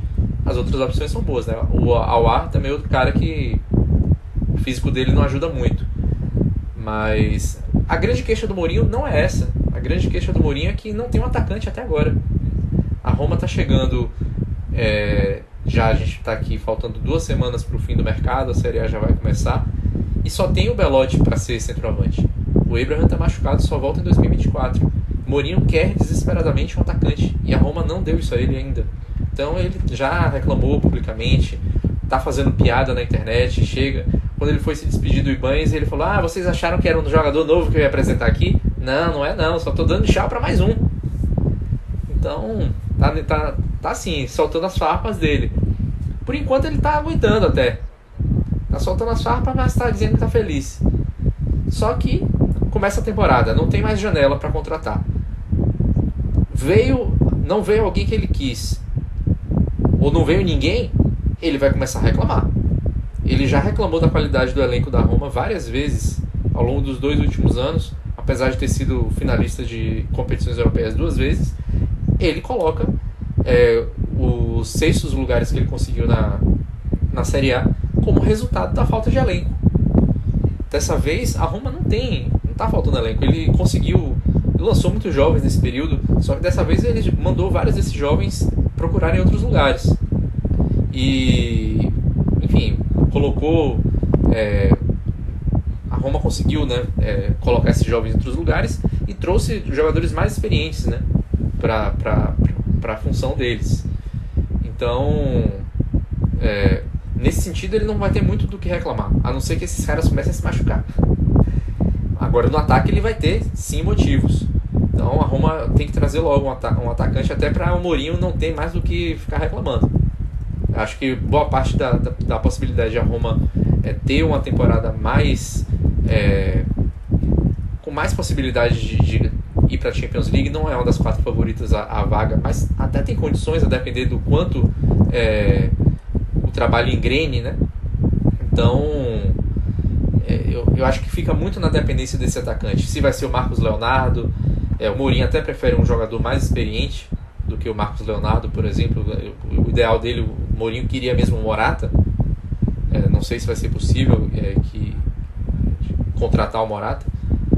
Então o Marcos Leonardo também está se complicando a negociação, enfim, tá, a novela está tá sendo grande. Então, enfim, eu vejo a Roma no momento atrás é, de, dessas oito irmãs, talvez fosse a oitava ali por, por, por essas indefinições. Só que está todo mundo muito próximo. Então, qualquer derrapada, alguém vai passar na frente. Eu, eu, eu vejo esse campeonato. É, se a gente olhar a tabela né, do, do, da última Série A, a gente vê que tem um, um, um buraco né, de, na, na, pontuação ali do décimo, décimo primeiro até, até os outros de baixo. É, existe uma distância muito grande. Chegou até a ser maior ali na, numericamente é, no meio do campeonato, mas depois alguns times perceberam que não ia chegar muito distante e aí deram aquela relaxada final e, e diminuiu né, essa distância entre décimo, décimo primeiro até o ali décimo terceiro. Mas existem claramente ali dois grupos. Né, o, o, grupo do, da, da, da galera que vai brigar por em cima, muito superior ao restante. Então eu, eu vejo a Roma em oitavo, mas é isso. Qualquer deslize, mínimo deslize, pode mudar muito ali essa ordem. Qualquer romada pode ser fatal. E não dá pra falar que uma janela que você ganha 30 milhões de euros no Ibanhas é ruim, né? Você pode falar que ela é mediana, mas, mas ruim não é. Cara, é... ruim não é. Assim, eu não, assim, até para dar uma pequena pincelada nesse mercado da Roma, as chegadas eu achei muito boas. Muito Paredes, o Paredes, tudo bem que ele foi mal na Juventus, mas eu acho uma aposta interessante, o Sanches é interessante, o Awar é interessante, o Indica é interessante. Eu acho nomes interessantes. O negócio é a lentidão. E assim, você fazer jogado demanda tempo. E o Mourinho quer elenco. Ele quer ter a certeza de que você vai poder brigar pelo campeonato sem você descuidar da Europa League, sem você descuidar da Copa. Que assim, chegou um certo momento na temporada passada, nas anteriores, que assim, a Roma teve que dar o in na Copa. Ele não quer mais dar o in na Copa. Ele quer disputar G4 também. Ele não quer ter que chegar lá na, sei lá, na final para tipo decidir se vai ou não para Champions. Ele quer garantir a Champions. Então, ele tem razão. Pra gente sair da Roma e para essa retinha final, só queria falar também que eu fiquei muito impressionado com como o torcedor da, da Roma nas redes sociais está pedindo muito o Marcos Leonardo, né? Qualquer post que a Roma faz, tá, tá a galera lá falando é, meio e que tem razão em pedir. Tem razão é, em pedir pela qualidade do Marcos Leonardo e porque essa coisa do Belote e do Abraham, mas temporada fico, passada fico, falhou. Fico positivamente surpreso. mas, pra, mas a temporada passada foi muito para baixo. Pra baixo. Muito. Então, é, essa reta final, é, eu acho que ela vai ser mais rápida porque são equipes que estão bem morosas no, no, mercado, né, Caio? Começando pela Salernitana, é, eu acho que das quatro, desses últimos quatro, Salernitana, Sassuolo, Torino e Udinese, quem realmente faz um pouco mais sentido de não, não fazer um mercado muito caloroso e muito movimentado é a Salernitana. Porque termina bem, não perde muita gente, então assim. E ela já é, fez muito é, mercado. Continuidade de trabalho, né? É curioso, porque nas últimas duas temporadas, parece que o momento que a Salernitana trabalhou nos mercados foi em janeiro, não em agosto. Tudo bem, que assim, trabalhou bastante. de janeiro é, é reparação e tudo mais. Até no formato Fantacautio que a gente joga e tudo mais, chega, por exemplo, depois do mercado, aí alguns donos de liga. Fantacautio, para quem não sabe, é o que seria os fantasies como os da NBA, NFL, o Cartola aqui, os concorrentes. Mas assim, chega o teu o leilão de reparação em, ou em setembro ou em janeiro, e assim, é como se eles só trabalhassem no leilão de reparação. E até por isso o mercado foi assim, por aqui, para você não dizer que não teve nada, sei lá, chegada do Costil para goleiro reserva do do Ochoa é interessante. Tem o Martegani vindo do San Lorenzo, que parece também interessante, mas nenhuma contratação que veio assim para ser titular nesse momento. A boa notícia é a manutenção dos homens, principalmente de Bulaye Dia. Dia, assim, você manter ele é a garantia de que você é, vai se manter com um bom campeonato. As ideias do Paulo Souza vão se manter, que inclusive ele estava reclamando de falta de reforço também. E no fim das contas, é, você consegue manter essas ideias. Para, assim, a, a priori é luta contra o rebaixamento, mas de repente pode sonhar com um lugar ao sol ou um campeonato seguro. Eu gosto da mensagem que você passa também, né? Falando assim, olha, é, vamos manter o dia e ele vai continuar aqui porque não era pouca gente que estava atrás, não. É, Nelson, Sassuolo. Sassuolo, é, olhando muito para mercado interno, né? Geralmente o Sassuolo é uma equipe que é, vai leste europeu, é, ultimamente até um pouco da América do Sul também, dessa vez é, se reforçando muito com italianos. Vai, vai mudar em alguma coisa a identidade do time, essa particularidade, Nelson? Não, o Sassuolo é aquilo, né? É o, já escrevi outra vez anos atrás e isso se mantém, né? É o trabalho de técnico mais tranquilo da Itália. Você não tem obrigação de, de o, time não, o time não vai cair, mas também você não tem obrigação de, de, de, de se classificar para nada. Você tem um monte de jogadores jovens para trabalhar e valorizar. Então você é um, um, um seletor de talentos, né? É, e, e, isso tem sido feito com todos os treinadores que têm passado lá, ou quase todos, né? O Dionísio tem conseguido fazer isso. É, o Fratese vai sair, mas vai fazer falta exatamente porque não tem ambição. É, você tem o Fratese que saiu, é, foi a principal saída, outras saídas, é, teve o Rogério brasileiro que saiu depois de muito tempo lá, e foram bem repostas por jogadores que jovens que devem ser valorizados, né? Você tem, por exemplo, o Sassuolo deu uma desfalcada aí no Frosinone, né? Foi, pegou dois dos seus principais é, é, destaques né, da campanha do título, pegou o, o Boloca, que é um, um meio-campista ítalo-romeno, né, que deve ser o substituto do, do, do Fratese ali no meio. Tem o Mulatieri, que vai competir ali com, com o, o Pinamonte como camisa 9. Tem outros caras que chegaram da Roma, da Roma né, o Missori, o Volpato. Enfim, o Vitti que volta, né, o, bom zagueiro, o zagueiro canhoto também aí, até em vistas de seleção italiana também é um cara que se voltar, se voltar a jogar como jogou no Empoli, tem uma possibilidade de, de, ser ali, por exemplo, sei lá, o reserva do, do Bastoni na seleção italiana, se, se de fato der certo. Tem o Libani, que jogador que também estava na, na, seleção sub-20 da Itália. Enfim, mesma fórmula. É, agora a última contratação é o cara um pouquinho até mais rodado já, o Racic, né, que jogou a, a, a, jogou a seleção sérvia a Copa de 2022, chega do, enfim, ele era do Valência, mas jogou no Braga na última temporada. É um time que vai fazer aquela campanha digna e vai ter ali na, na nossa é, tradicional lista de revelações do campeonato, vai ter um monte de gente lá. Então, vai, vai sair, vai ser essa, é, isso já posso. E o Berardi, ou não, né? Porque agora falaram do Berardi até na Juventus. É, essa eu só acredito vendo, porque Berardi sempre tem as conversas e no final das contas ele sempre fica lá. Então eu prefiro nem mencionar, mas eu, o... Cara, essa do Berardi eu só acredito quando sair no site da federação, no site da liga, ele tá com um contrato com outro. Fora isso, é só especulação do Pedro Lado, de Másio, toda essa galera. Essa aí, Free, Free Berardi. Deixa, deixa, deixa o menino. É, Caio, Torino. Torino, mais uma vez, mercado, mercado tímido e de velhos conhecidos, né? Torino indo é, para cima do, do Vlasic de novo, vindo do Escher. É, o, o, o Nelson acabou de falar que o trabalho no, no Sassuolo ele é tranquilo. No Torino, não, não muda muita coisa né, é, nessa questão de pressão. É, o Torino, se ficar entre nono, décimo segundo, décimo terceiro ali, tá bom também. Eu acho se for um pouquinho mais de aí, pressão. O, aí o Yuri já vai com os maribondo, né? Depende. Eu acho que assim, a pressão interna do Torino é isso aí. O Urbano Cairo não, assim, não investe, ele não faz muita coisa. Tudo bem, você teve duas contratações que eu achei interessantes. A do Bela Nova junto à Inter e a do Tamese junto ao Verona, que eu achei assim, eu acho o Tamese um talento.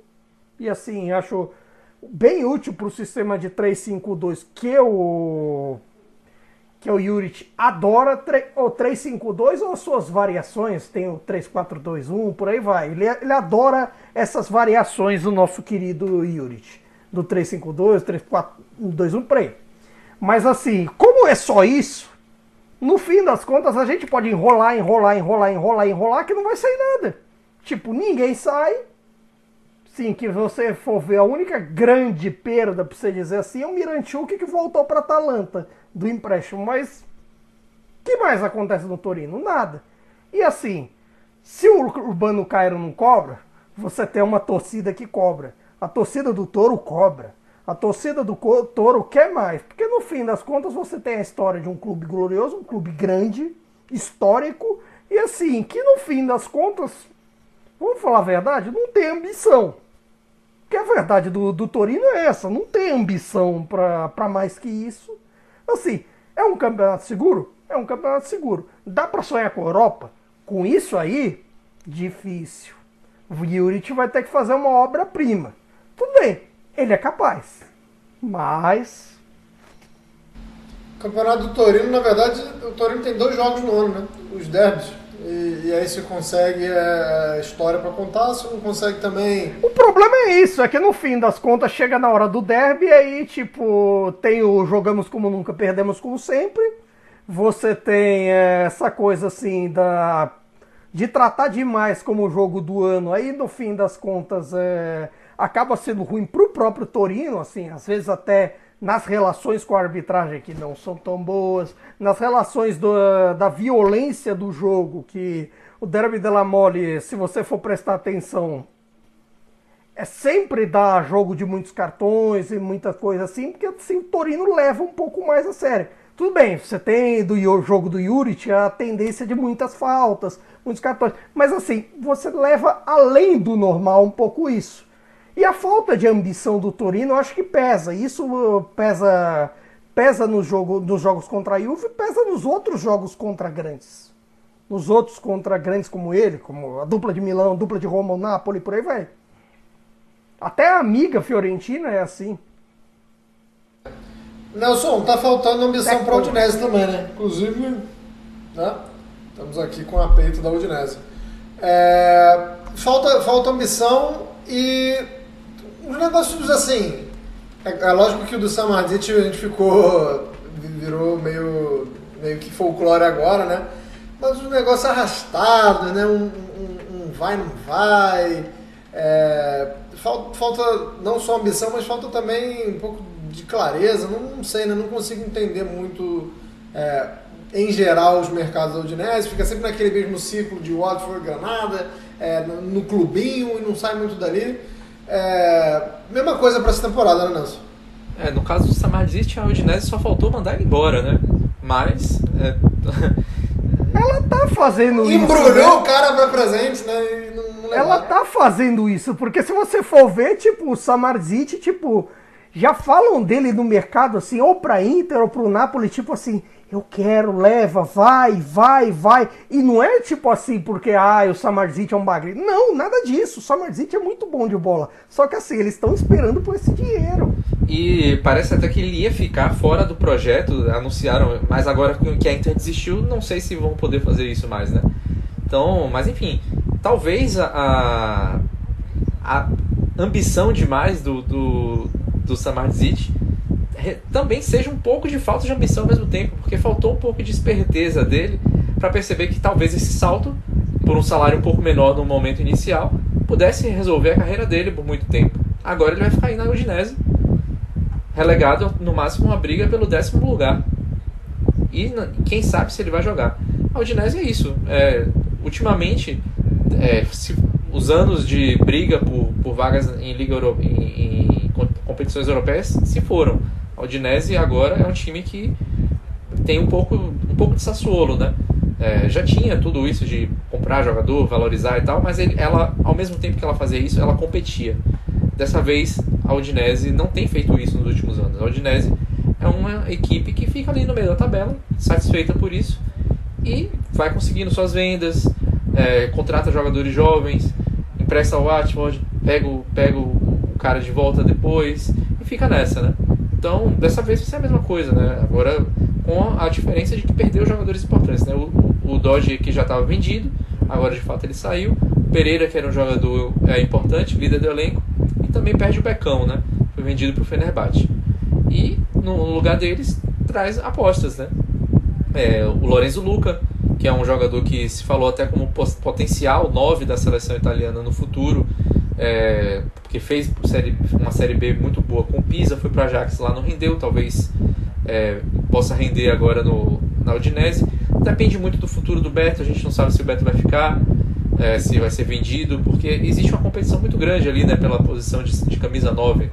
Não só de 9, mas até do, de, de, de auxiliar né, do 9. A gente tem o Brenner no elenco, tem o, o Lorenzo Luca, tem o, o, Beto, tem o Delufeu, tem o, sucesso, o Sussex, que na verdade não tem sucesso nenhum, que é um jogador um dos, jogadores, um dos atacantes que menos fazem gol na, na, na, na, na Série A, esse, esse nigeriano. Enfim, outros nomes, né? Isso é o que me deixa muita dúvida dessa Udinese, porque é um overbooking de atacante. Porque você tem Success, você tem o Beto, você tem o Deulofeu, que quando voltar toma essa posição, mas ele tá à volta com os problemas físicos, e você tem o Brenner e o Luca querendo oportunidades. Não tem espaço para cinco atacantes. É o famoso elenco desequilibrado, né? É, mas aí eu acho que, tipo, pra ideia do Sotil, sem chance. Eu e a questão é essa, é muito barulho por nada, né, no final das contas, porque a gente está falando aqui da Udinese e ela vai ficar ali no meio da tabela sem, sem gerar um incômodo muito grande. Então... Se juntar todo mundo dá, dá um, né? Galera, muito obrigado aí por essa, essa prévia. É, aí, mais uma mais temporada um. juntos. Tem mais um, é o Verona. Rapaz, caralho, o Bira veio me matar. É, rapaz, você tá esquecendo do Verona aqui. o Bira leal tá me escutando até agora. É, rapaz, sem esquecer do Verona. Que aí, ó, absurdo. Aí, ele tá esquecendo do, do Verona. E assim, Furo absurdo. Então vai, Caio, já que você lembrou, já que você é lembrou. óbvio que eu vou lembrar. Que, Segura assim, a criança eu achei, aí. eu achei a troca de técnico a vinda do Baroni interessante para manter as ideias deles. Achei consegui, que eles conseguiram manter o Faraone, conseguiram manter o Monte, é, o Monte Pó. A chegada do Saponara foi interessante, embora assim, para mim eu destaco duas. A chegada do Bonazzoli junto à Salernitana, que eu acho assim um bom bomber que te garante os golzinhos ali entre ele e curiosamente o ex-Salernitano, o Juric, e o Foloruncho, que foi interessante é, no Bari na, sé- na Série B, pertence ao Napoli, fez bons amistosos de pré-temporada e eu acho que assim, ganhando minutos, ganhando experiência, pode ser um, um cara, um jogador legal para fuga contra o rebaixamento.